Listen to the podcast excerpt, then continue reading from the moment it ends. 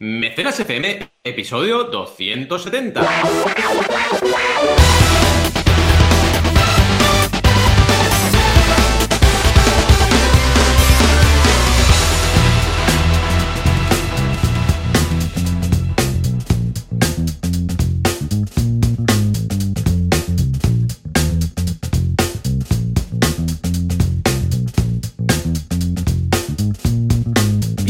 Y bienvenidas a Mecenas FM, el podcast donde hablamos de crowdfunding, financiación colectiva, micromecenazgo. Ya sabéis, esa herramienta, esa estrategia, ese sistema en definitiva para lanzar proyectos de la mejor forma posible. Aquí, como siempre, cada semana estamos Joan Boluda, consultor de marketing online y director de la academia online para emprendedores, boluda.com, y yo, un servidor, Valentía Concia, consultor de crowdfunding. ¿Qué tal, Joan? ¿Cómo pinta esta semanita? Bueno, ¿cómo ha pintado ya? Hola, ¿qué tal? Muy bien, muy contento, muy feliz, cansadito, ¿eh? ya te digo Uf. yo también cansadito. Yo creo Igual, que es igual.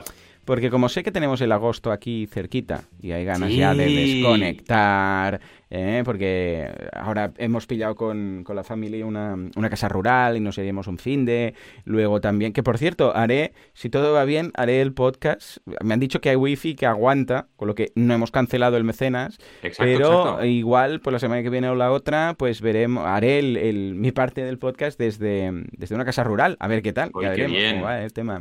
Pues eh, como sabemos que además tenemos luego esas vacaciones que nos tomamos juntos y tal, eh, claro, mm, todo cuesta un poco más, ¿no? Porque sabes que dentro de poco podrás desconectar, pero que aún tienes que seguir ahí y esto afecta un poco eh, a nivel psicológico lo que es el día a día, ¿no? Y dices, no podría irme ya de vacaciones, no podría irme ya. Sí, sí, es que al final di- eh, es, es en plan, necesito, eh, yo creo que es eso, el síndrome se acerca a agosto, ¿no? Sí. Necesito ya frenar y tu cuerpo, tu mente, es como que ya va diciendo, hey, llevas aquí un montón de meses sin parar. Y encima otra cosa, no nos olvidemos que hemos cerrados en casa mucho tiempo. Aunque Ay, sí. parece que muchos teletrabajamos, muchos somos personas que estamos acostumbrados a trabajar desde casa en- o en cualquier lugar, ¿no? Pero que vaya, no nos pesa tanto como otras personas que a lo mejor ajá. cada día salían de 8 a 8 de casa, ¿no? Mm. Eh, da igual, el, el concepto no salgo de casa tampoco es bueno, porque tú puedes trabajar en, en casa, pero luego irte a, a dar un paseo, pero hemos estado muchos meses que no hemos podido hacer eso, ¿no? Claro.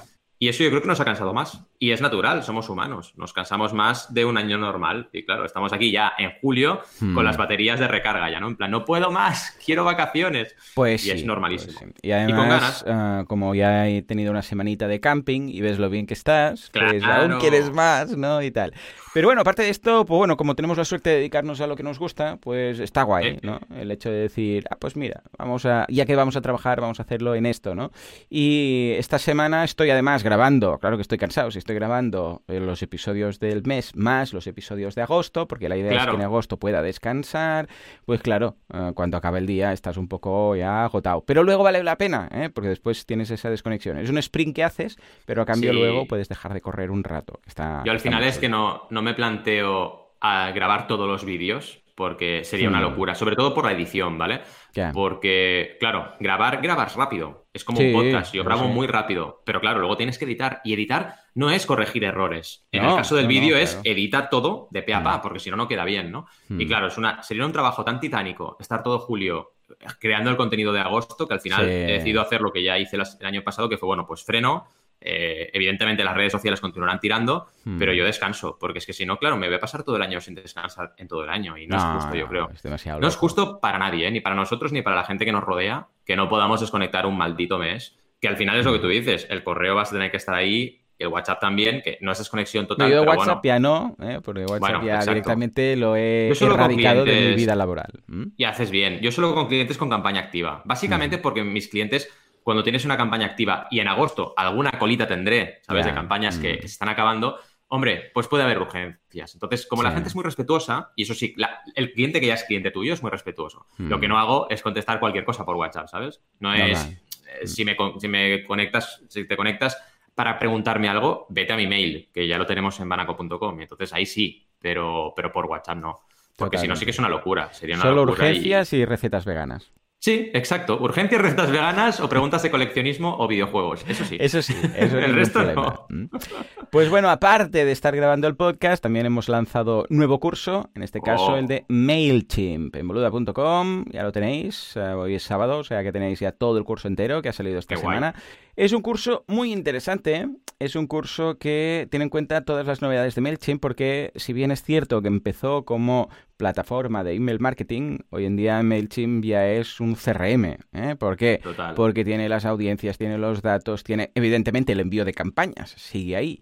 Pero aparte del envío de campañas, tiene todo lo que no tenía uh, MailChimp al empezar, que era esta visión de la gente que tienes apuntada en tu newsletter o no en tu newsletter, porque puede ser que estén ahí como audiencia, pero que no le estés mm. mandando de forma activa campañas, pues como eso, audiencias, puedes crear audiencias. Y esas audiencias son grupos, segmentos de toda la gente que conoces, que a pesar que algunos puede ser que no estén en una lista apuntados, ahí están y puedes utilizarlo a nivel de CRM. Muy interesante este cambio de paradigma que ha hecho la gente de, MailChimp. Hombre, es un curso que hay que hacer. Porque sí, sí, sí, Bueno, te recicla, te pone las pilas y bueno, te, hace aprender todas las herramientas que hay. Sí sí, sí, sí, A ver, que si vosotros tenéis ya vuestro CRM, ningún problema. No mm. falta que os paséis a MailChimp. Pero, pero que si queréis empezar a organizar un poco el Cristo que tenéis de correos y de gente de tal, MailChimp es una opción muy interesante, pero algo tenemos que hacer para organizarlo, ¿eh? Porque si no, ya me explicarás tú. O sea, al principio puede ser que no. Yo lo entiendo, ¿eh? Al principio dices, bueno, a ver, y os voy sacando, seas lo que seas, un consultor de marketing, de crowdfunding, mm, mm. un experto en algo, da igual, lo que sea. Ah, bueno, claro, como son los primeros clientes, pues no hay problema, pero a largo plazo está muy bien tener un CRM porque igual habrá un momento en el cual tengas que tirar un poco de él para, yo qué sé, imagínate un consultor de crowdfunding, por ejemplo, ¿no? Que le va bien y mientras le van bien las campañas, pues no hay ningún problema. Pero igual hay un momento en, en la demanda que ve que, ostras, normalmente tengo X campañas activas y ahora ya no. ¿Qué, hago? ¿Por dónde tiro? Bueno, pues si tienes un CRM que has hecho en su momento, puedes buscar algunos creadores, ex clientes que quedaron contentos en su momento con sus campañas, que pueden ser reincidentes en el sentido de, total, porque no le contacto y lo comento, ¿cómo va esto? Para hacer una nueva campaña, por ejemplo. Que no es tu caso precisamente porque ahora más bien tienes que decir que no, ¿no? Pero, escucha, todas estas cosas. Sí, pero va bien, fíjate, ahora que decías consultor de crowdfunding, para hacer seguimiento de campañas. Es decir, mm. yo tengo el CRM básico que tuve en su día, que todavía mantengo, ¿eh? Es una hoja de Excel, ¿vale? Y aquí eh, tengo apuntado todo el histórico, todo, completo. Luego tengo otras herramientas, pero ese, ese histórico lo sigo respetando porque al final no me cuesta nada. Campaña nueva, pongo los datos y lo tengo ahí, ¿no? Y es una forma de, hacer un seguimiento. Aparte que muchas plataformas ya te ofrecen un dashboard donde tienes un poco todas las campañas que has asesorado. Esto, por ejemplo, Berkami ya lo está haciendo, ¿eh? Y está súper bien. Me han asignado todas las campañas, que son casi 100 ya, que llevo con Berkami solo. ¿En serio? Sí, sí, y, me han asociado todas y está ¿Aún te aparecen todas las franjas o ya lo han quitado? Las franjas. Ah, no, no, todavía está ahí. ¿Aún? es horrible. Es que no lo sabéis, pero Valentín, como participa como consultor en esas campañas, cuando un creador o el consultor de un creador pues ha conseguido una campaña, aparece una franja superior arriba que dice campaña conseguida, no sé qué, no sé cuánto, es para siempre. pero además ahora tengo otra más. es una locura. Sí, sí. Porque tengo la de pero entonces, ¿qué te aparecen? ¿100, 100 franjas ahí? Tengo la franja, las cuento, ¿eh? La franja de mi canal en Becami, porque tengo un canal. Eh, la franja para los tags del proyecto que está en marcha. El proyecto en marcha, que es tercera, tercer banner. Cuarto banner, la guía del creador que se ha conseguido y está ahí. Tengo cuatro banners de scroll que me están ocupando la pantalla. Y además tengo que comerme los banners de todo el mundo, que es el Descubre los 10 Berkamis que marcaron en 2019 y el nuevo sigue categorías para no perderte. Que estos dos se pueden cerrar. el día que el pantallazo directo de, la home de Berkami, ya sea todo franjas, me avisas que oh, tenemos que poner una captura.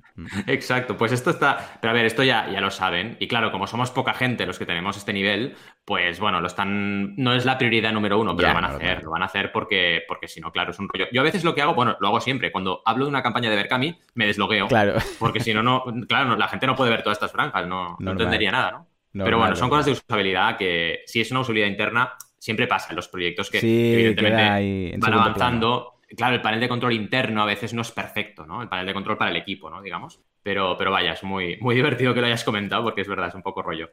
Pues oye, eh, tenemos un programita guapo. Eh, yo decir, cuidado que no lo he dicho, las clases que tenemos de, Banaco, que es plan de comunicación, ¿vale? Eh, dedicado solo a eso. En la guía del creador ya estamos en el tercer curso sobre la guía del creador y trabajamos el plan de comunicación de las campañas, que está muy chula la clase con el ejercicio. Y luego, en el curso que está haciendo Adrià, que me está encantando, el de Emprender con Principios, tenemos las B Corps, que por cierto, Kickstarter es una B Corp, que lo sepáis. Y eh, nos explica muy bien qué es esto de las B Corps eh, y que básicamente son empresas que están acreditadas por tener una serie de valores, principios eh, muy, muy claros, ¿no? De hecho, si vais, por ejemplo, a Kickstarter y veis nuestros valores, nuestros principios en el footer, veréis que Kickstarter no permite cualquier proyecto, que tienen que ser proyectos para crear algo nuevo. Todo eso Hmm. son principios que tienen que respetan a rajatabla y que le da sentido a su, a su manera de emprender y de entender el negocio, ¿no? Y las B Corps cada vez estarán más y más y más de moda porque, eh, y además de tendencia, porque, oye, mm, no podemos emprender como tal en el mundo que tenemos, ¿no? O sea, tenemos un mundo que está Mm. cayéndose a trozos y tenemos que emprender y lanzar proyectos que tengan un sentido y que tengan unos principios. Es súper interesante este curso y creo que para cualquier persona que quiera emprender, ya no solo crowdfunding, que quiera lanzar proyectos, es súper interesante que lo hagáis porque te da un poco un marco en el cual tú puedes trabajar, un marco conceptual y muchas herramientas interesantes. Está súper, súper, súper chulo. Y además tenemos noticias y campañas eh, muy interesantes. No hemos hablado de nada friki, Joan. No sé si toca decir algo friki. Yo bueno, diré- recomienda el- este RPG Sí. 8 bits que me Ah, comentaba. sí. Y yo comentaré Traveler, que es estoy con, con Doctor en Alaska. Esta semana estoy Doctor en Alaska Doctor y, en Alaska. y Octopath Traveler para la, para la Switch. Lo vamos a poner en las notas. Doctor en Casi Alaska, nada. yo creo que quien no lo conozca, vamos, Buah. igualmente Porfa, lo pondré en Juanca, las ¿tienes notas. la música de Doctor en Alaska? ¿La tienes Oh. ahí? Mira, ahí, ahí. Oh, Ahí, ahí, ahí estamos. qué recuerdos. Gran serie. Sube, sube, ahí, ahí. Oh, oh, oh, gran serie, sí señor, ¿eh? Una serie poco respetada por eh, la primera o la segunda, no sé si era TVU o TV2, no sé quién era que lo pasaba, pero era altas, altas horas de la madrugada y, además... Me acuerdo de volver de Sade Sí. y encontrarme el Doctor en Alaska. Y además era, ahora, hoy hacemos capítulo, hoy no lo hacemos, ahora repetimos la temporada, ahora estamos no sé qué, o sea, mal, mal. Pobre, pobre gente de Sicily. Mira, mira. Bueno, pues eh, lo he encontrado en Dailymotion. El caso es que tengo el DVD, pero no tengo lector de DVDs. Oh. He tenido que claro. buscarla en Dailymotion y la he encontrado. Está ahí disponible en versión original, no tiene subtítulos, pero se entiende muy bien. O sea que Hombre, es que eso es un 100% trasto, ¿eh? Sí, señor. Es un trasto el, el lector de DVD y si ya no lo tienes. Nosotros tenemos uno pequeñito que Hmm. funciona bastante bien. Es que tenemos tantos DVDs que sí que a veces nos apetece ver una, una peli de las nuestras, de toda la vida, yo qué sé, Harry Potter. ¿Queremos ver Harry Potter? Pues nos tiramos de DVD porque se los tenemos todos, ¿no? Y Claro, dices, claro. pues lo Yo es hago. que ya te digo, como ni en los ordenadores ya van DVDs, Claro, ni no. en ninguna parte, es eso que dices, Buah. y además rollo minimalista, ¿sabes qué? Pues nada, siempre hay alguna solución. Normalmente la encuentras en alguna de las, eh, de las plataformas de Netflix, HBO, no sé qué, mm, Prime, pero esta no, no sé qué problema hay de temas de licencias y tal. Total, que, que la he tenido que buscar por ahí, de Strangis, y está en Dailymotion, o sea que si hay algún fan, pues ahí la tiene.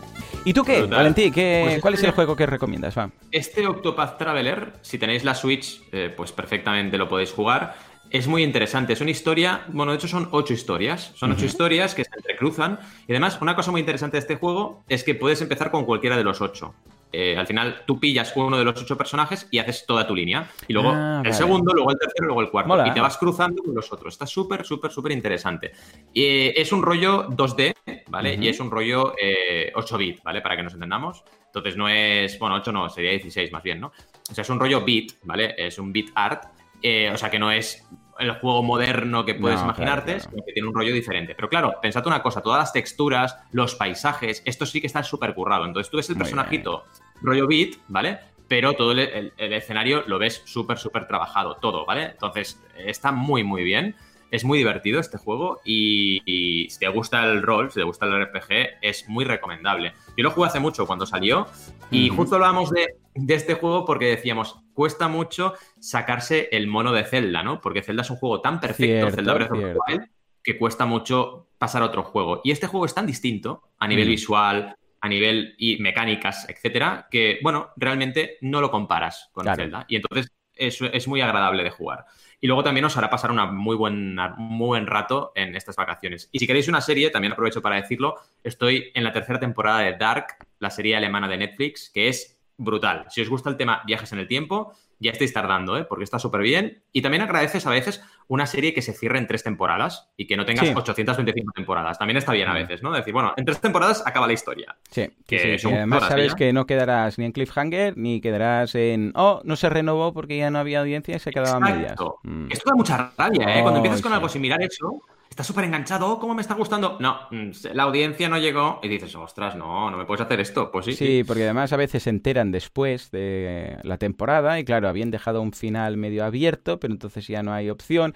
Las series deberían saber cuál es la última temporada para poder cerrarlas bien. O si se quiere dejar una, un final abierto, eh, estilo, pues, sé, Los Soprano, vale, pero, pero pensado como tal. No, bueno, como no sabemos si nos renovarán, lo dejamos como así, como un poco abierto y ya veremos. Esto hace una rabia que bueno. Esto, sobre todo muchas veces, es triste decirlo, ¿eh? pero va por el tema de la producción. O sea, mm. pasó con Los, Los Perdidos. Oh, es una serie que tenía que tener cuatro temporadas, cuatro, y acabó teniendo seis. Y las dos últimas son bastante infumables. La cinco, alguna cosa se salva, pero ya la seis es una cosa que ya dices, madre de Dios. Y otra cosa que pasó con esta serie, que esto es muy curioso y ocurre con más de una, es que había tanto fandom hablando en redes sociales de la serie que yo creo que les destriparon a ellos mismos el final que tenían pensado 25 veces. O sea, los fans ya, llegaron a la conclusión que tenían que llegar y ellos, claro, para innovar y sorprender a la los finales de los fans molaban mucho más. Sí, mm. sí, muchísimo más. Y yo creo que seguro que la acertaron. Seguro, que el final alguien lo dijo. ¿Y qué pasa? Que dijeron, bueno, vamos a improvisar aquí para hacer algo distinto para que la gente no diga, ah, yo lo descubrí sí, porque realmente al final nadie lo planteó, porque era tan surrealista Exacto, que era tan surrealista no por dónde pillarlo, totalmente. Sí. Una cosa muy, muy extraña. Es que las series hoy en día son distintas que las que. Es que a veces dices, oh, el equipo A, qué mítico. Lo miras en Wikipedia, no sé cuántas temporadas tenía, pero tres temporadas. Y dices, ¿cómo? Claro, como te repetía los episodios, te parecía que era una serie que tenía 25 temporadas. no, antes tenían tres, dos temporadas y ya está, ¿no? V, por ejemplo, que es una serie mítica que tengo los DVDs, tiene tres temporadas, creo recordar. O sea, son pocas temporadas y pocos episodios también. Pero claro, como Alaska, por ejemplo, tiene seis. Lo que pasa es que las dos primeras son de siete y de ocho episodios. o sea, que ah, realmente es como una, para entendernos. Y ya está. O sea, que es cierto que hay series antiguas que las recuperas y dices, ah, pero ¿y las otras temporadas? Y dices, no, no, es que eran estas. Claro, lo que pasa es que estamos acostumbrados a Friends, diez temporadas, no sé qué, doce temporadas, cuando en realidad, escucha, no hace falta. Lo que pasa es que lo repetían mucho, eso es cierto. Está bien, está bien que ya hemos hecho un poquito el, eh, tema friki para que la gente que nos escuche, que también es friki o le gustan las series, porque Dark no es que sea friki, ¿vale? Viajes en el tiempo, pero no, es para todos los públicos, ¿vale? y sí tenéis un poquito de material para las vacaciones, que luego nos seguiremos viendo. todavía quedan mecenas, ¿eh? pero vaya. Parece que ya nos despidamos aquí. En fin, vamos a por las noticias. ¿Qué te parece? Venga, Juanca, dale al botón.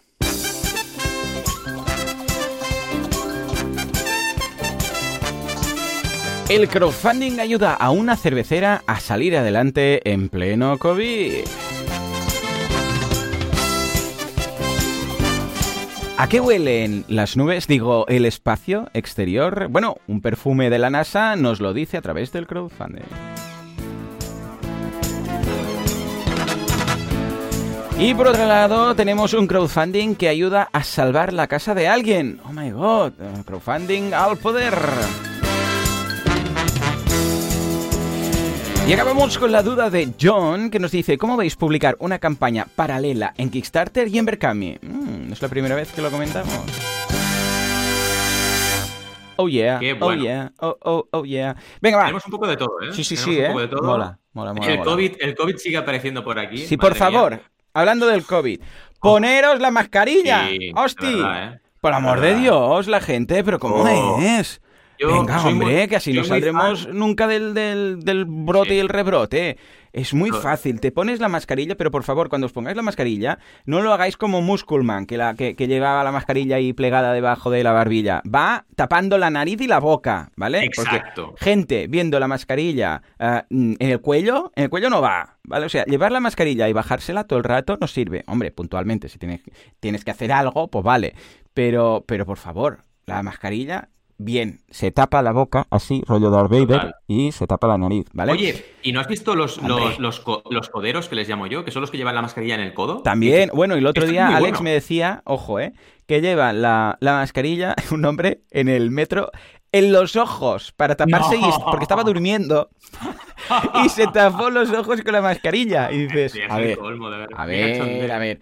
Yo creo que la mascarilla, bueno, es, es, todo un mundo, ¿eh? El tema de las mascarillas y los estilos de mascarilla y las empresas que venden mascarilla de, merchandising con la marca de la empresa y tal. Es una industria que ha explotado que te flipas, ¿no? y creo que marcará un antes y un después. No sé si llegaremos al nivel de Japón, que ahí se pone la mascarilla, todo el mundo, yo sé, a la que estornudan ya se pone mascarilla, pero, mm, ostras, es una industria que, ha llegado para quedarse. Evidentemente tendrá bajona dentro de unos meses, pero que mm, el mercado habrá crecido respecto a 2019 sin duda alguna ya para siempre, ¿no? Ah, ¿Qué decías? ¿Qué decías, Valentín?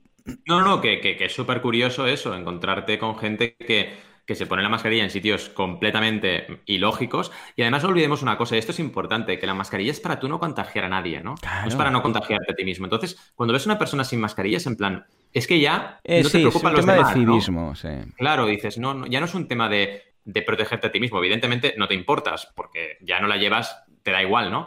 Pero es que además es eso, es que si tú hablas, por ejemplo, con, y esto hay gente que lo ha comentado, si hablas con la persona que te atiende en un local y vas sin la mascarilla, que ayer vi a uno, esa persona a lo mejor tiene una abuela o un abuelo que le va a visitar o lo que sea, y esa persona es la que pilla el coronavirus. Entonces dices, mm. no, no, no, no, no, no es justo. No, que, además que es que es que es un tema ya de civismo. O sea, sí, total. ¿por qué nos cuesta?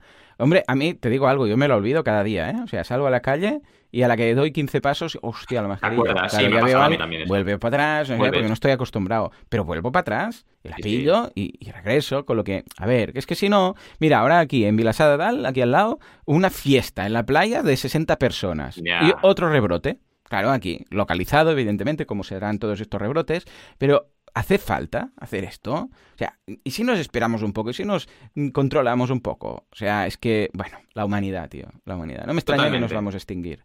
Estamos ahí. Venga, va, ¿qué, pasa en este caso con la cervecera? Es interesante porque, primero, esta noticia es del economista versión México, con lo cual todo lo que vamos a hablar es de México, porque de verdad, mm. México está muy bien a nivel crowdfunding. Se está notando una locura cómo está mm. evolucionando el crowdfunding allí y ya tocaba, tocaba que México, porque era evidente que tenía que liderar México, liderase un poco todo lo que es Latinoamérica en sector crowdfunding. De hecho, recordad que Kickstarter, el único país que tiene Latinoamérica eh, que está eh, abierto Kickstarter para creadores, es México es, evidente, ¿no? Pues aquí hablando de una cervecería que yo no la conocía, que es la cervecería de Colima, que lo que ha hecho es, debido al coronavirus, pues ha tenido problemas y ha lanzado una campaña de crowdfunding, recaudando en total 10 millones de pesos de 174 inversionistas a través de la plataforma Propeller. Así que está bien porque vemos nombres y conceptos que normalmente no repasamos aquí al ser una campaña que no es de nuestro país, ¿no? Al final eh, está muy bien porque eh, está... 10 millones de pesos, lo digo para, para que nos ubiquemos, son, por lo que veo, 394.000, más o menos 395.000 euros, ¿eh? que es una cantidad muy importante. Totalmente, es que al final está al nivel de campañas que se están realizando en España, así que por supuesto, súper interesante. Y más, está súper interesante que, que en México veamos este tipo de evolución positivo, ¿no? Eh, y además, eh, bueno, hablado por un medio que, tiene relevancia, ¿no? Que nos cuentan un poco la historia de la cervecera y la historia también de lo que ha ocurrido eh, digamos, en la campaña, que el objetivo eran 8 millones y consiguieron 10, con lo cual superaron 2 millones eh, de pesos su objetivo. Y además nos habla un poco de todos los eh, participantes, los cofundadores de la empresa, como Esteban Silva, que hace declaraciones como que, oye, al entrar en la crisis no sabían, sabían que tenían una caja saludable para enfrentar la pandemia, pero evidentemente llega un momento que tienes que recurrir a otras estrategias, ¿no? Mm, Pensad eso, que empresas que no son muy grandes, cerveceras artesanales, etcétera, pues han tenido que sufrir porque la gente ha frenado todo, ¿no? Y evidentemente, primera necesidad, la cures, como podría ser, pues, papel toda tu comida, agua, papel de váter, pero a lo mejor dices, oye, cerveza artesanal me da igual, ¿no? Y claro, son meses que no vendes. Y está bien que se planteen ese tipo de soluciones para, para este tipo de campañas. Hemos visto un montón internacionales, yo he analizado un montón de campañas que han sido para eso, para salvar negocios de cualquier tipo, y el crowdfunding aquí, una vez más, sale al rescate, porque ha sido una manera para ellos de, primero, eh, salvar el problema y segundo, digitalizar parte de su demanda, cosa que les vendrá de, pero perfecto, de perlas para los días venideros y los años venideros, porque ya mm. sabemos que esto de la pandemia también ha acelerado un montón toda la parte digital de los negocios. Así que quien no esté metido tiene que meterse ya. Y el crowdfunding es una puerta muy interesante para entrar en este mundo, ¿no?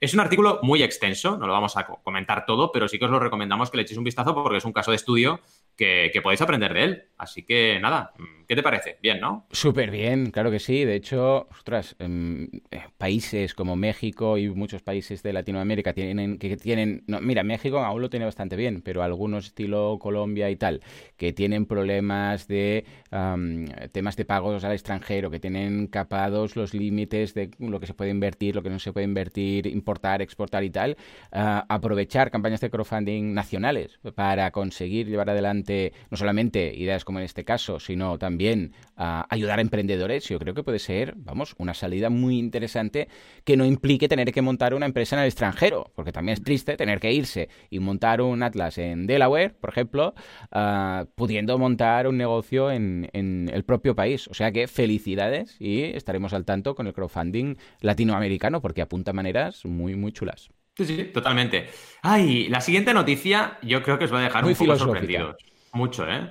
¿eh? ¿Os acordáis de a qué huelen las nubes que decía Joan? Pues a qué huele el espacio exterior. Resulta que la NASA, bueno, el artículo dice que el nuevo perfume de la NASA te lo revelará. Y realmente no es que el creador de la campaña sea la NASA, ¿vale? Sino que es una empresa que ha creado este perfume con colaboración de la NASA. ¿Vale? Y es un perfume que en teoría huele como huele el espacio exterior, que bueno, ya sabemos que oler el espacio exterior es un poco difícil, ¿eh? tienes que quitar la mascarilla, si hueles, te, se te inflan los pulmones y mueres, ¿no? Pero Exacto, tienes que morir, pero bueno, lo hueles una vez, ¿no? Pero no, mejor comprarse este perfume, ¿no? Y básicamente es una campaña que está yendo muy bien, evidentemente hemos echado un vistazo también a la campaña, lleva 378.000 euros recaudados, de un objetivo de 1742. Así que, una vez más, y esto es una tendencia que estamos detectando y ya está llegando, que es que los objetivos de las campañas de crowdfunding en Kickstarter muchas veces son tan bajos, tan bajos, tan bajos, que ya sabes que esto está creado. Porque con 1.700 euros no creas de cero un perfume nuevo. Y encima colaborando con la NASA, ¿no? Así que ya estamos viendo esto. Esto está ocurriendo en Kickstarter. Es como hacerte un sistema flexible en Kickstarter, ¿no? Es una estrategia que, bueno, uh, depende un poco también de lo que tú busques, pero quita un poco el concepto este de que tu objetivo sirva para lanzar algo nuevo al mercado y colaborar con la audiencia. De hecho, luego te encuentras en estas campañas, te encuentras cositas curiosas, como por ejemplo que en este caso tenemos casi 10.000 mecenas, que es una locura, pero solo 105 comentarios, que esto lo estoy mirando mm. mucho esta ratio. ¿Por qué ocurre eso? Bueno, porque no hay engagement, porque no hay un compromiso muy alto. Pensad que solo 100 comentarios de 10.000 mecenas es un porcentaje bajo. ¿Vale? Y claro, es normal, porque si la gente va aquí a comprar el perfume, que está bien, ¿eh? y solamente a comprar, pues te pierdes uno de los beneficios del crowdfunding más interesantes, que es precisamente conectar con la comunidad, ¿no? Pero bueno, no me enrollo porque si no estoy analizando la campaña, pero quería comentarlo porque es importante. Al final, esta noticia que es de él, él, ella, si queréis llamarlo así, pues nos cuenta un poco de dónde viene todo esto. Al final, eh, es, bueno, mm, una colaboración que ha hecho esta marca con la NASA para crear esa esencia, que al final básicamente es una esencia que digamos que está inspirada en el espacio exterior, ¿no? Y han colaborado astronautas de verdad, ¿vale? Para crear esta colonia. Entonces, es un poco lo que a ellos y ellas les ha inspirado ese espacio exterior cuando han estado allí, pues lo han trasladado en una esencia. Y bueno, es un concepto interesante y también me gusta que eso es el crowdfunding para innovar, porque esto es una innovación muy, muy, muy, mm, eh, digamos, considerable en un sector y, bueno, mm, es muy, muy importante también que la gente use el crowdfunding no solo para salvar los platos, como veíamos anteriormente, sino para crear, ¿no? Hay una parte que me hace mucha gracia del artículo que habla de, puedes donar 29 dólares para proporcionar un frasco a escuelas de ciencias y después tú recibirás uno, ¿vale? Entonces, claro, aquí cuidado porque es donación en parte. ¿Tienes una parte de donación? Sí, porque se proporciona un frasco a escuelas de ciencias, pero tienes otra parte que es compra de este dinero, porque tú mm, recibes uno, ¿vale? Entonces, mm. es súper curioso la parte fiscal de las campañas. Eh, claro, tú aportas 29 y tienes, en este caso tienes una parte de donación y una parte de venta. Entonces, tienes que determinar qué parte es venta y qué parte es donación, ¿no? Es muy, muy curioso, pero hay que tenerlo en cuenta. Que la gente no se piense, leyendo este artículo, que estamos hablando solo de donaciones, la gente que nos llegue nueva hoy a mecenas, porque esto lo hemos hablado un montón, que no se piense eso, ¿vale? Es una venta en la gran parte, la gran mayoría de, este importe. Luego, claro, si tú además donas un frasco a, una institución, esto evidentemente no se considera pues venta, ¿no? Pero vaya, curiosa, ¿no? La campañita. Sí, sí, muy interesante. Y escucha, lo que pasa es que se hay que explicar bien que no sea solo link bait de la NASA saca un perfume. Sí. lo primero que piensas es la NASA estará para sacar perfumes. Pero bueno, aparte de este detalle, muy interesante. Sí, En fin, ahora sí, nos vamos a salvar casas, ¿verdad, Valentín? Esta historia es bonita, ¿eh? Es bonita y es de las que nos gustan aquí en Mecenas también traer. Básicamente es un joven salmantino que ha recurrido al crowdfunding para hacer un llamamiento a la solidaridad y evitar el desahucio de la vivienda familiar y, bueno, gracias a ello se ha convertido esta campaña en viral, ¿no? Y esto es muy, muy interesante que en momentos como los que estamos viviendo, lo hemos visto antes para salvar negocios, pero también para salvar a personas, hmm. ¿vale? Estamos viendo familias enteras que están sufriendo una burrada y en este caso este joven de 24 años pues ha recurrido al crowdfunding y ha puesto el objetivo que necesitan, que son 60.000 euros, que son la cantidad exigida para evitar salvar su casa y evitar el desahucio. Es interesante. Y también a veces ocurre el crowdfunding, y lo dicen en la noticia, que es diariopalentino.es, pues oye, eh, hay veces el crowdfunding es un intento desesperado por salvar una situación. Esto también ocurre. ¿Qué ocurre? Que en este tipo de campañas o te salva la gente y la gente te ayuda a que se haga viral esto porque les llega al alma, o es muy complicado porque las estrategias son muy improvisadas, hechas muy rápidamente, y o tienes un apoyo muy fuerte de la gente o no vas a conseguir hacer viral, como dicen ellos, eh, tu, tu campaña y conseguir ese objetivo que es un objetivo altísimo, ¿no? La verdad es que está bien porque en menos de una semana en el momento de escribir el artículo, habían conseguido recaudar más del 50% de la cantidad, mm. así que pinta bien, porque ya superaban los 40.000 euros en el momento de escribirse el artículo. Así que en una semana 50%. Una vez más el artículo no encuentro yo el link por ningún lado de la campaña, qué manía que tienen. Es que yo mm, ya me, da mucho palo, os lo digo sinceramente, cuando tengo que ir a Google a buscar la campaña. Es en plan, a ver, pónmelo. Es que además estamos hablando de una campaña solidaria. Esto es que es el pan nuestro de cada día. Yo creo que esta gente no se ha dado cuenta que vive en el siglo XXI ya y que hay internet. Claro, dices, no sé, pon un enlace, por favor, un hipervínculo, solo uno, ¿eh? No hace falta que pongas 25. Ah, pero oye, ya que estamos hablando de una campaña solidaria, entiendo que no lo hagas si la campaña es comercial los 23 banners del lado sí que los Eso sí, ¿eh? Exacto. Los banners para vender de todo, eso sí, pero madre mía, una locura. Pero bueno, la noticia es bonita, te explica todo, te explica la historia y te reflexiona también, porque habla también al final de la solidaridad virtual, que nos ha ayudado mucho en esta, en esta época. Pero como dice Joan, toda la razón, el enlace no aparece por ningún lado. Así que una lástima. Y bueno, deseamos toda la suerte a esta familia, porque el derecho a la vivienda debería ser eh, algo garantizado para todo el mundo. O sea, yo cuando veo gente durmiendo en la calle, yo os he explicado que yo cuando salgo a correr, miro siempre cada eh, oficina que tengo en el trayecto de. Digamos, lo he encontrado, 47.000. 47 bueno, bien. ¿eh? Te, te, dejo el enlace la escaleta. Dime, dime, perdona, que te he cortado. No, digo, no, no, has hecho bien. Digo que cada vez que paso por delante de una oficina de banco, que, bueno, cada vez habrá menos, pues veo gente durmiendo dentro y dices, uff, eh, te pilla un mal cuerpo porque dices, no puede ser. Y en pleno invierno, porque además en verano a veces no, no les ves, porque ya se van a los parques, ¿no? Pero en invierno, con el frío que hace, meterte ahí, no, no, la verdad, a mí se me destroza el alma cuando veo esto, porque digo, como sociedad deberíamos ser capaces de garantizar un techo a todo el mundo. Porque dices, estamos hablando de, jolín, de la cueva que teníamos cuando éramos trogloditas, ¿no? Que nos lo daba la madre tierra. Es que ese derecho estamos hablando, ¿no? Hmm. Y es muy, muy heavy. Pero bueno, suerte también que has podido compartir el enlace, porque así la gente que quiera colaborar, pues lo va a poder hacer, que es importante. Totalmente, sí, sí, échale un vistazo, está, está bastante bien y pinta que se, que se va a conseguir. Seguro que sí. Muy bien, y ahora Vamos a la duda. La duda mítica, ¿no? Por favor, Juanca, dale al botón de duda mítica, lo que sea, cualquier cosa. Oh.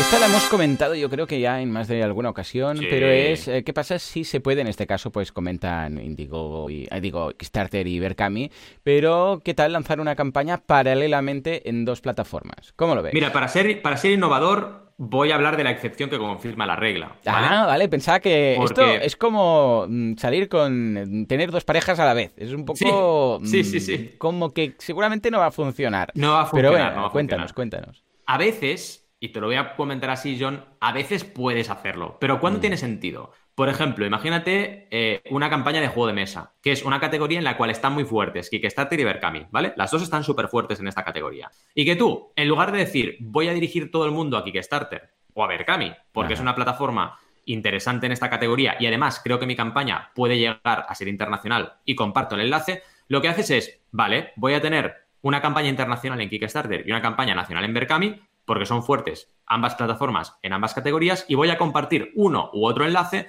en función de cuál sea mi público objetivo. Vale, si lo haces así, tendrás mucho trabajo, mucho más que tener una campaña sola, porque además tendrás que dividir tus recursos, pero puede tener sentido, ¿vale? Pero es el único caso. Quitando esto, ¿para qué? O sea, si vas a hablar de una bicicleta eléctrica, unas zapatillas, unas gafas, una campaña solidaria, lo que quieras, quédate con una plataforma. Porque si ya es difícil dirigir al tráfico a una, imagínate lo que es dirigir a dos. Es mucho más complicado. Así que, a no ser que hablemos de una categoría muy particular en la cual las comunidades de las plataformas estén particularmente activas y encima tu estrategia se alinee con esa, con esa visión de hacerla en dos plataformas, mm. no lo hagas. No lo hagas porque realmente te vas a comer un marrón, como se dice popularmente, porque es un problema gordo tener dos eh, CTAs para hacer, dos plataformas con dos usabilidades distintas, cuidado, dos paneles de control para controlar campañas en dos sitios distintos, dos sitios donde te pueden dejar comentarios, es una locura, de verdad. Eh, es complicado, es complicado y no te lo recomiendo para nada, pero evidentemente hay excepciones, como la que hemos comentado. Totalmente, totalmente, sí, sí. A ver, yo no soy nada partidario porque no tiene mucho sentido, porque, a ver, puede pensar, a ver, si esto se está planteando como, en, si estoy en más plataformas, voy a recaudar más, mal. Porque recordemos que la plataforma no trae los mecenas, eh, los mecenas los traes tú. Entonces, claro, ¿qué sentido tendría decir, vete aquí o vete aquí?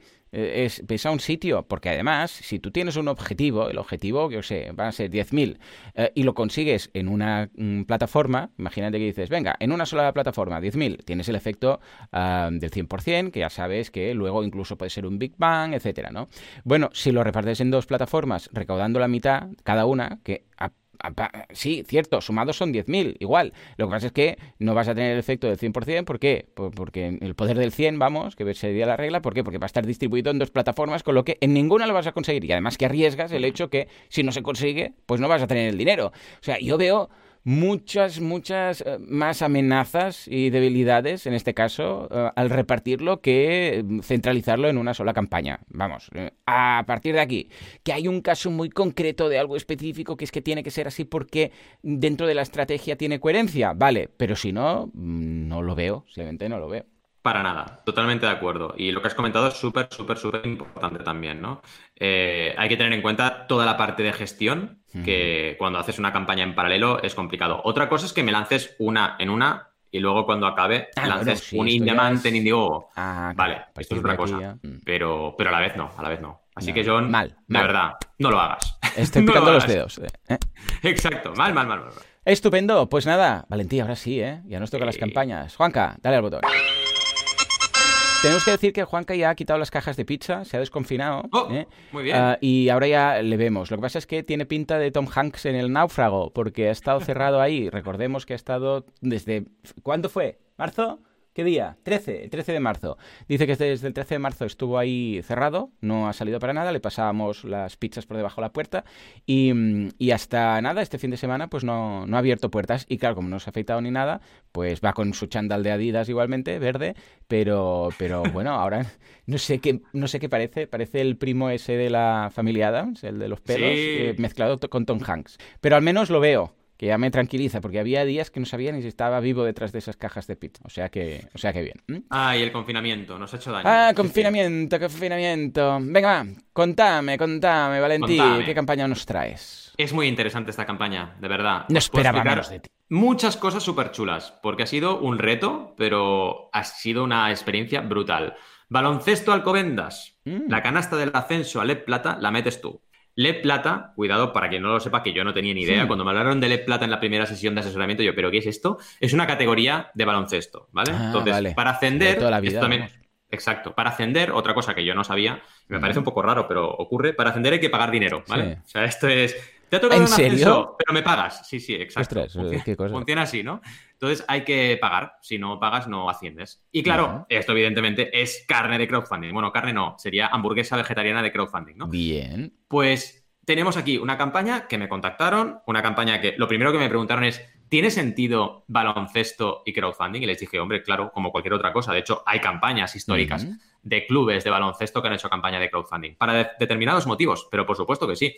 Entonces, eh, hablamos con ellos, empezamos a trabajar y esta campaña ha sido muy, muy, muy interesante en muchos aspectos. Para empezar, la recaudación, que llevan ya 18.280 euros de un objetivo de 17.500, que era el mm. objetivo para ascender. O sea, fijaos que el poder del 100 aquí ha aplicado muy bien Quedan ahora mismo 40 horas, así que cuando escuchéis esto, si lo escucháis en breves, muy rápidamente a cuando lo publiquemos, todavía quedarán algunas horitas, pero ya estamos en la recta final. Como hemos descansado unas semanas, pues claro, me ha pasado que hay campañas que tengo que comentar todavía que quedan poquitos días, ¿no? O poquitas horas en este caso. Al final, eh, una cosa muy interesante que han hecho es hacer, y esto lo quiero explicar de entrada, hacer una estrategia eh, con el club a nivel eh, la gente interna del club, ¿vale? Es decir, los niños y niñas que juegan a básquet allí, eh, toda la gente que es socia del club, etcétera, ¿no? Y lo que han hecho ha sido una campaña de fidelización con estas personas para que compartiesen la campaña. Y esto ha funcionado súper bien. De hecho, les hice un vídeo para explicarle a la gente cómo darse de alta en Berkami y aportar, pero poniendo un código. Un código que ha servido para el CRM, que hablábamos de esto, el CRM interno del club, detectar quién había contribuido a la campaña y quién no, para darles puntos y esto con un sistema de fidelización interna, pues poderles motivar. Esto ha sido brutal, porque ha funcionado muy bien en la campaña también porque había este plus trabajado con la comunidad interna. Luego, evidentemente, también ha habido mucho apoyo exterior. ¿Por qué? Mm. Porque han tirado de contactos una barbaridad y un montón de míticas figuras del baloncesto y también eh, jugadores muy activos actualmente, no solo de baloncesto, porque ahora hay una campaña, una recompensa en la campaña que es una camiseta firmada por Iker Casillas, que ya sabéis que es portero de fútbol, además de los famosos, pues se han volcado. Entonces, claro, encima de todo esto, em, mucha gente que es conocida ya fuera del baloncesto incluso, se ha volcado para apoyar la campaña. Una cosa que ha ocurrido y que comentaba con ellos en la última sesión, porque ahora hago bastantes sesiones en campaña, ¿vale? Me, va muy bien para acabar de afinar cositas, ¿no? Y me comentaban que una vez se llegó al 100%, mucha gente que todavía no había compartido la campaña empezó a compartirla. Sin decir mm, nombres, pero gente famosa incluso la ha compartido, pero solo una vez se llegó a objetivo, que esto demuestra, una vez más, lo que significa el poder del 100 que no solo es que quien entra en la campaña está más convencido de contribuir, sino que la gente que te tiene que dar apoyo, notas de prensa que envías, todo funciona mejor cuando llegas al objetivo. Eso sí, funcionamos en base al éxito percibido y funcionamos de esta forma, ¿no? Tenemos un poquito la descripción, eh, empezamos explicando lo que es el Club Baloncesto Alcobendas y también lo que está ocurriendo, este ascenso a LEP Plata, ¿vale? ¿Qué más tenemos? Eh, tenemos fotografías muy buenas del momento del ascenso, fotografías que nos centran un poquito en lo que es y unos títulos muy interesantes que han hecho con diseño gráfico que te sitúan muy bien en la campaña. Esto a nivel de diseño hay que destacarlo porque está muy bien planteado. Explican por qué crowdfunding, ¿vale? Que al final entre todos quieren meter esta canasta que sea un ascenso compartido. Y esto es bonito, ¿eh? Porque en el deporte al final el aficionado no está en el campo, pero se siente parte del club. Entonces, poder participar de esta forma y realmente que sea genuino, en contraposición a lo que veíamos antes de, esta moda de Kickstarter, que no es Kickstarter, sino que es la gente que sube campañas con objetivos bajos, como si fuera un sistema flexible. Aquí no, aquí es todo lo contrario, aquí es una épica llegar a objetivo y tiene todo el sentido del mundo. Y esto, claro, te hmm. genera una relación con tu comunidad increíble, ¿no? Eh, explican un poco para qué requieren el dinero. Comisión de Berkami, comisión de sistema de pago, IVA, impuestos y la inscripción a LEP Plata que es el objetivo básicamente de la gran parte, la mayoría de esos 17.500 euros. ¿no? Eh, una vez llegan al objetivo, ¿qué plantean?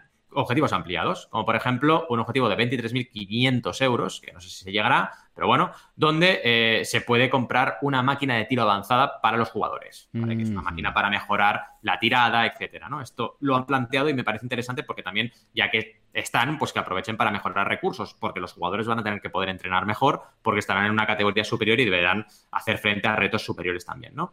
Tenemos una infografía de recompensas y ya que estamos las explicamos. ¿Qué han jugado aquí? Mm, pues han jugado con entradas eh, para ver el primer partido de LED Plata, ¿vale? Eh, también entradas con comida y bebida, que es otra manera que tienen de, ofrecer, entradas VIP con catering, sesión de fotos y camiseta conmemorativa, que esta es interesante para la gente ya muy fan. Luego, experiencia inmersiva con el equipo en Le Plata, convirtiéndose uno en uno más del equipo o una en uno más del equipo. ¿Qué más? Viajar con el equipo y compartir la experiencia de vivir desde dentro uno de los partidos, que esta es la más chula.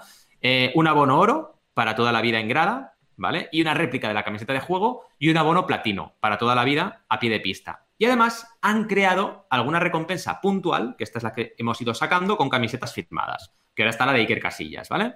Y ha sido muy interesante esto, o sea, la, estrategia, también de lanzar recompensas nuevas mm, en campaña para motivar y remotivar a la audiencia ha ido súper bien. Así que no solo está bien la estructura, porque aquí, claro, cuando empezamos a hacer el brainstorming, bueno, se hablaba mucho de, mucho merchandising, ¿no? Yo les dije, no, no, no, quitad el merchandising. O sea, no, no, no, no estamos aquí vendiendo merchandising en un partido. Estamos planteando la gente que, es seguidora, la gente que, le gusta vuestro club, pues que puedan disfrutar de, de, lo que realmente vendéis, entre comillas, ¿no? Que es el deporte y la competitividad y los partidos, ¿no?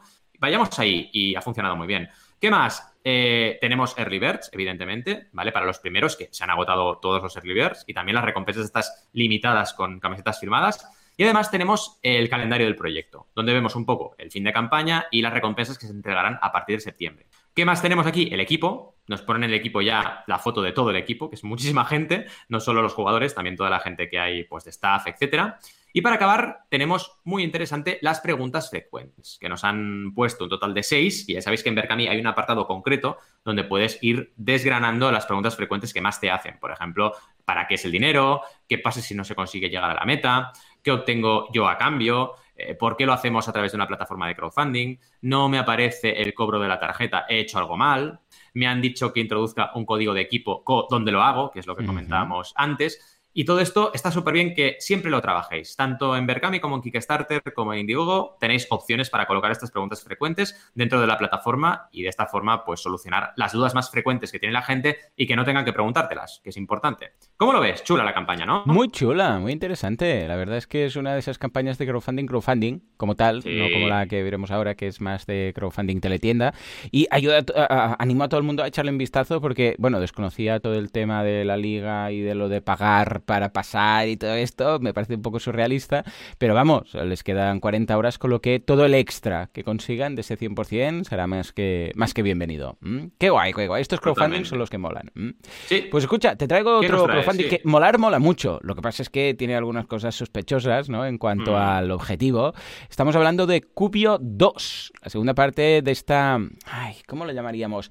Impresora y cortadora de metal, para entendernos. Es un laser Cutter and Metal Engraver, que básicamente lo que hace es que tú puedes colocar un objeto y te imprime encima del objeto. Por ejemplo, pues yo que sé, sea lo que sea, ¿eh? sea pues un, vaso, podría ser, o una taza de café, o que sé, pues tu iPhone. Dices, quiero hacer un grabado en el iPhone. Ya sabéis que mm, en el iPhone y en, el, en algunos, ¿cuáles? En los AirPods y algunos más, puedes pedir un, grabado, ¿no? Mm. Bueno, pues en este caso no hace falta que lo pidas, te lo puedes imprimir tú ahí. Pero luego también en, en un tiesto, en un objeto que tengas tú, en un disco duro externo que tengas, en un cuchillo, en cualquier parte, ¿de acuerdo? Luego comentaremos dónde puedes, eh, en qué tipo de material puedes grabar y no.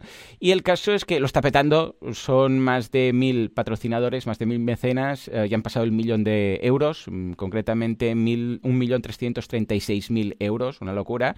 Pero claro, Aquí eh, te das cuenta que esto ya está hecho. ¿Por qué? Porque el objetivo es de 25.000 dólares, es decir, 22.000 euros. tú no haces esto con 20. Ya te digo. O sea, es que ni para empezar o sea, es eh, a, nivel de físicamente es como una, ¿cómo lo diríamos? Es, un plotter, estilo plotter, porque se va moviendo un cabezal arriba y abajo para hacer la impresión, el engravement este, y tiene el tamaño de una caja de zapatos plana, o sea, una caja, para entendernos, una caja más o menos de zapatos, el doble quizás, pero más plana, ¿vale? Que igual de, grueso debe tener, pues mira, lo pone aquí, 6 centímetros, ¿vale? Pesa 6 kilos. Esto no lo haces con 22.000 euros ni con 200.000, ¿vale? Con lo que, una vez más, vemos que es un tipo de campaña que está enfocada a ser un canal de ventas más de un producto que ya tenemos hecho.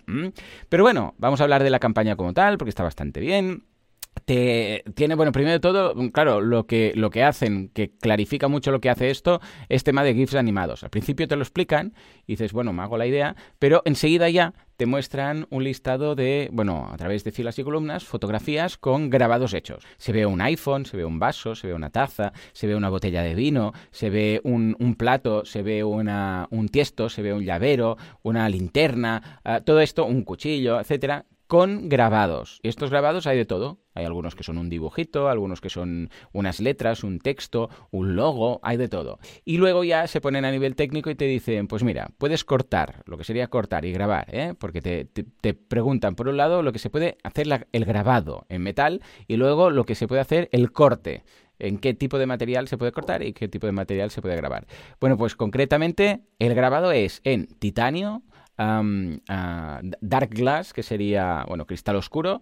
Luego Brick, o sea, tiesto, um, Brick es un, un, un ¿cómo sería? Vale, un, un, ladrillo. Un ladrillo ahora. Hmm. Ah, cemento también, ah, varios tipos de aluminio anonizado, madre mía, qué cosas. Madre mía. Y luego también cristales y tal. Y cortado se puede cortar en papel, o sea, puede cortar, la máquina puede cortar papel, madera, piel, Fabric, que es textil, mm, cartón, cartón acrílicos y otros materiales, un poco en general. Y ahí también ves cosas que han cortado. Pues ves ahí, sí, sí, pues cosas en papel, gafas de madera típicas, bueno, de todo, que también puede cortar, ¿de acuerdo? Luego te habla ya de la resolución de impresión, porque claro, ya que imprime, pues que quedar bien. Y luego ya tienes estos GIFs animados que ya te quitan todo tipo de duda de cómo funciona, ¿no? El segundo quizás, que es el que aparece un gato, se ve muy fácil porque lo que hace es, eh, hay una persona que tiene unos posavasos de ¿de acuerdo? Entonces lo que hace es, pilla un papel, dibuja un gato, escribe hello debajo del gato, con rotulador en un papel, ¿eh? Entonces coloca el posavasos en el, en el, eh, dentro de la máquina, ¿de acuerdo? Posavasos de corcho, ¿eh? Ah, escanea, hace una foto al dibujo que ha hecho del gato y automáticamente a través de la app se ve cómo va a quedar eh, dentro del objeto el dibujo, le da al botoncito de imprimir y imprime o hace el grabado en el propio material. De forma que el gato que habéis dibujado en un papel, pues ahora lo puedes imprimir y va a quedar igual en todos los posavasos, ¿vale? Esto si veis el GIF lo, vamos, os, os saca de todo tipo de dudas, ¿de acuerdo? Y luego además te presenta el Cubio Club, que es una especie de red social interna eh, donde la gente puede compartir sus propios diseños y esto va un paso más allá, porque entonces puedes conseguir pues no solamente hacer esto, sino acceder a un grupo de ya diseños realizados que puedes descargarte e imprimir donde quieras o grabar donde. Bueno, eh, el precio de esto no es bajo, precisamente empieza con 1.170 dólares, la versión más básica, la light, y luego ah, en función del tamaño porque claro, del tamaño, pues vas a, depende de lo que quieras imprimir, vas a necesitar más o menos espacio que quepa dentro de la caja esta de zapatos, porque queda cerrado como una caja, pues son 1270 el estándar, el cubio como tal son 1550 y el cubio business, que es un poco más grande, pues tiene un precio de 2.350 dólares. Y a partir de aquí, pues ya entra en todos los detalles, el equipo, timeline, lo, bueno, lo típico que te explica en todas partes. En cuanto a recompensas, bueno, son las que hemos comentado. ¿eh? En función del tipo de cubio que quieras, pues pagas más o menos y luego ya tienes incluso a partir de 2.000 o 5.000 euros, ah, digo, perdón, dólares, pues puedes ah, conseguir más de un cubio. Lo que pasa es que yo que a alguien le comprar 5 cubios, ¿no? Ah, pero está bien tener estas opciones por si te quieres dedicar a, no para tus propios diseños, sino para imprimir diseños para otras personas, para terceros. Entonces dices, hombre, pues mira, me voy a pillar una business, un par de máquinas de estas y yo sé, voy a ofrecer el servicio de grabado en acero. Pues entonces perfecto, ¿no? Porque así no tienes que, eh, ahorras de alguna forma a la gente que quiere hacerse un grabado puntual, pues tener que comprarse esta máquina. Y entonces ya directamente ofreces. Es como antes, recuerdo que había tiendas que hacían fotocopias. Aún existen, aún existe, pero claro, es raro ir a una tienda que te hagan una fotocopia, cuando ya todas las impresoras, más o menos, ya sea láser o de tinta, tienen la opción de fotocopia, ¿no? Y si no, pues mira, lo escaneas y lo imprimes, que es lo mismo, ¿vale? Con lo que, bueno, es muy interesante. Lo que pasa es que una vez más, la única lectura, no negativa que hago, pero que no sigue el compromiso crowdfunding o lo que nos gusta del crowdfunding, es que esto ya estaba hecho y aquí han dicho, hey, Vamos a lanzar esto también por Kickstarter, porque como es viral, es original y es muy carne de crowdfunding o seitan de crowdfunding, pues escucha, lo va a petar también, nos va a dar a conocer, vamos a tener unas ventas y tal. Pero vamos, seguro que esto aparte de Kickstarter se está vendiendo y si no se está vendiendo ahora se seguirá vendiendo, mm, pero vamos, como, como la Coca-Cola. ¿Cómo lo ves, Valentín? Pues mira, la verdad es que temas interesantes. Eh, Cubio, evidentemente, tiene una campaña anterior. Hombre, que si es Cubio 2, da la pista. Sí, y muy bien, la verdad. Eh, más de un millón en las dos, así que trabaja muy bien esta mm. gente. Me parece muy curioso que haya apoyado a cero proyectos este creador, porque hmm. habiendo recaudado tanto, dices, no sé, apoya algo. Ayuda un poquillo. Un no sé, cero, ¿no?